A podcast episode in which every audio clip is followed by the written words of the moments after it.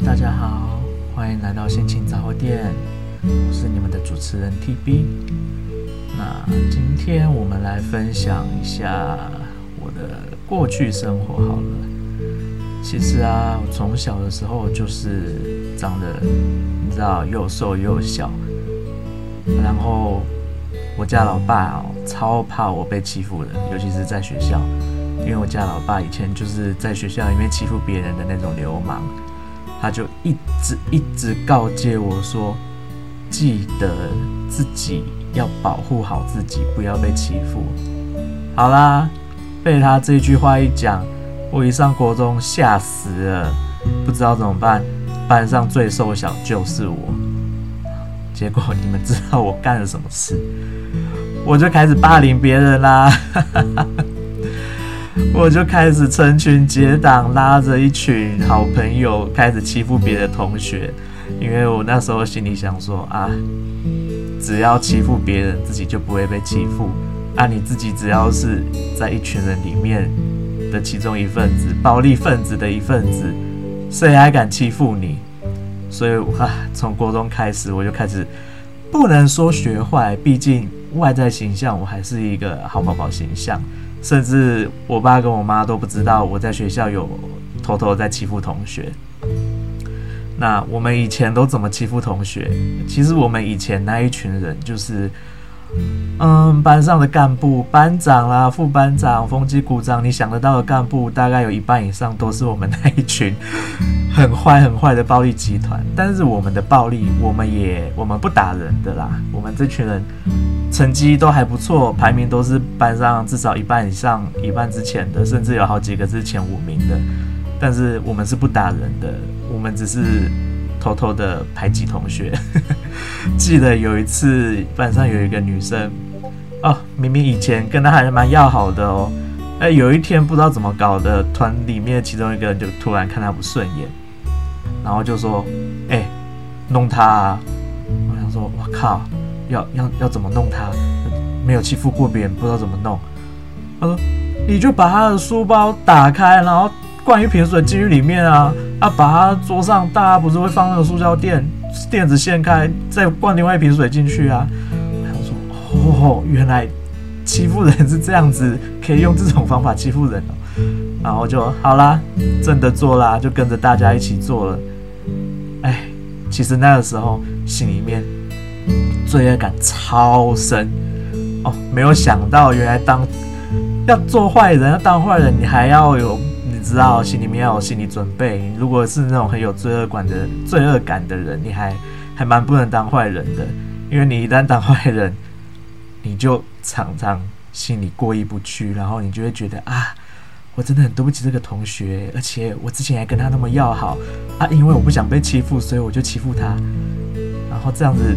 就这样子过了大概国中，哎，我记得好像那时候是国二的时候吧，他就在国二被我们这样欺负了一整年，然后他也都没不反抗，每次也就只是默默的，就是掉几滴眼泪，然后也从来没有去跟老师打小报告。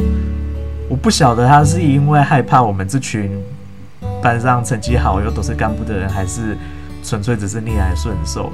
总之，他的国二一整年就过得很悲惨。那我其实心里还蛮对不起他的。后来到了国三，不知道哪一天突然大家好像有点开窍了，我们就再也没有欺负那个同学了。然后那个同学就跟我们又开始很要好了起来。那那那这样子，之前发生的那些事情都都怎么办？难道就就这样忘记了吗？我我其实也不敢问那个同学，一直到。毕业典礼那一天吧，我偷偷去问了他，我说：“哎、那个谁，我们以前这样欺负你，你不会觉得很难过吗？”然后他的回答也是让我印象深刻啊。他就这样回我，他说：“会啊，但是我也不知道怎么办。那个时候的我也没有朋友可以跟我一起对抗你们，啊，我不敢跟老师说，又怕继续被你们欺负，我就只好忍下来。”啊，还好，我那时候还蛮坚强的吼，爱听音乐，每天就回家听音乐，哭一哭就没事了。啊，不然哪一天我真的就跳楼跳下去了。我说哦，我心里面想说，我靠，差一点害死一条人命。真的哦，奉劝一下各位听众朋友们，不要去做一些霸凌的行为了。啊，可是我也要老实承认啦，我的霸凌行为不是只有在国中而已，我高中跟大学也都做过霸凌的事情，只是都不是很严重的。嗯我自己说不是很严重，我也是觉得说得很心虚。但总之，至少我到目前为止我还没有害害死人过啦。但是我相信我一定也有曾经深深的伤害到某些人的心灵。那我自己现在回想起我的过去，我也是觉得，啊，应该要好好反省一下自己过去那些幼稚的行为。但是。已经来不及啦，事情都发生了，只能透过现在像这样这些节目来告诉各位年轻的朋友们，真的不要霸凌别人啊！霸凌别人对自己也没好处，对别人也没好处。那你到底为了什么做这些事情？所以说啊，唉，现在社会上的霸凌，那些霸凌行为，我也嗯，很想要想办法解决，但是。一个人的力量有限，我只能透过像现在这个样子，透过节目传递我的观点，告诉大家不要霸凌别人。那么今天的有关于国中的霸凌故事就先暂时到这里结束喽。其实还有很多其他其他的故事啊，那我们慢慢来嘛，不用一次说太多。反正我的节目你们大概不一定听得下去。啊，如果听得下去的人，我就多录几集，让你们能够好好的听一听，从我小到大到现在发生过的各种点点滴滴。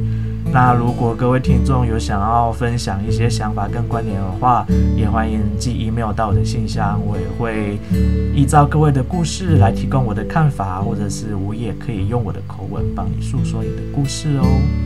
那今天的节目就到这边结束啦，大家拜拜。